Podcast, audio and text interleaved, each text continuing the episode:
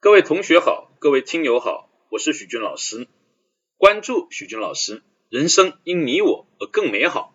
今天我们聊的话题叫性成瘾症 （sex addiction），又名呢冲动强迫性的性行为，是指我们个体啊出现了强烈的、被迫的、连续或周期性的性冲动行为。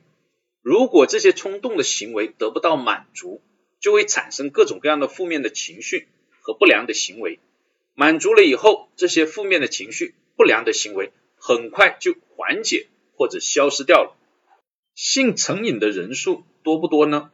好几年前有调查的数据显示，在美国性成瘾的比例大概在百分之五，中国呢大概在百分之三。由于呢关于性的问题掩饰性是比较高的。所以徐老师判断这个比例是低估的。那性成瘾给我们的生活工作带来的影响大不大呢？美国的一个研究团队呢做过这方面的研究，他们对两百零七名性成瘾症患者呢进行了访谈，发现他们在过去的一年平均拥有十五名性伴侣，百分之十七的人呢至少丢过一次工作，百分之三十九的人呢结束一段关系。百分之二十八的人感染过性病，百分之七十八的人呢有健康性爱的障碍，也就是说，正常的性行为已经不能满足对性的需求，所以性成瘾对生活和工作会带来很大的负面影响。那怎么判断属不属于性成瘾呢？目前，美国、中国内地、中国台湾的学者给出来的这些标准呢都不太一致。一般呢，包括以下几个方面。第一个是病程，也就是这样的一种性成瘾的状态要保持六个月以上。第二是耐受性会不断的增加，对性的满意感呢会不断的降低，所以需要寻求不断的一些新的刺激来满足性的需求。第三个是不可控，很多人呢尝试呢不断的去控制这种性成瘾的一个呢症状。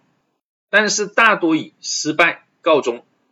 第四是会花大量的时间和精力去做和性有关的事情，比如到网上收集大量的色情信息等等。如果要把这个标准再具体一些，我们可以参照中华性健康促进协会理事长童松珍主任的标准，他认为在以下的十种情况当中，有五个或五个以上。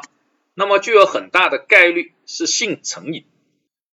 第一个，如果生活中一天没有性就活不下去；第二个，因为寂寞，所以和不喜欢的人也可以勉强的约会或者发生性行为；第三，如果得不到性，就会用一些非常的手段进行强迫；第四，只有在性行为当中才感觉得到了爱或者被爱；第五。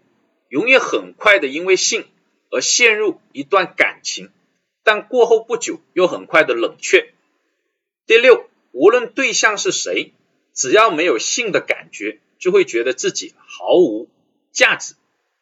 第七，认为只要在性上做改变，关系就会好转。第八，感情的模式常常是吵架、发生性行为、和好如初。第九。只有在发生性行为的时候，才会有一种活着的感觉。第十，对性的热情从来没有超过三个月以上。以上的这十种情况具备五条或五条以上，就要给予重视了。这里可能就有人要问，是什么原因导致性成瘾症的？目前的研究主要聚焦在两个方面。第一个方面呢，是生理上的原因。主要是指我们人体内激素的分泌的紊乱，尤其是性激素的紊乱，比如像呢这个脑垂体肿瘤、肾上腺的肿瘤都容易导致哦雄性激素分泌过多，还有呢包括这种呢酗酒、吸毒、滥用药物等等，都有可能导致体内激素分泌的紊乱，进而呢导致哦我们的性欲呢过于的旺盛，形成性成瘾。第二个方面是心理和社会环境导致的。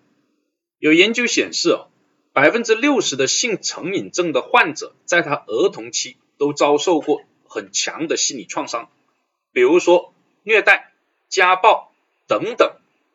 另外，现在的网络呢非常的发达，孩子们呢上网也很容易，很容易受到呢网络上的色情信息的一个诱惑。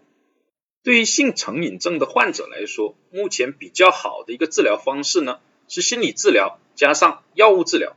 可能有些人呢会产生疑问，如果是生理性因素导致的这个性成瘾呢，需不需要接受心理治疗呢？也是需要的，因为性成瘾患者常常由于羞耻心、道德的压力等等啊，导致很糟糕的心理状态，心理干预是必要的。重点在于病不会医，早发现、早诊断、早治疗。关于性成瘾的话题，我们就讲到这里。关注许军老师，人生因你我而更美好。谢谢大家。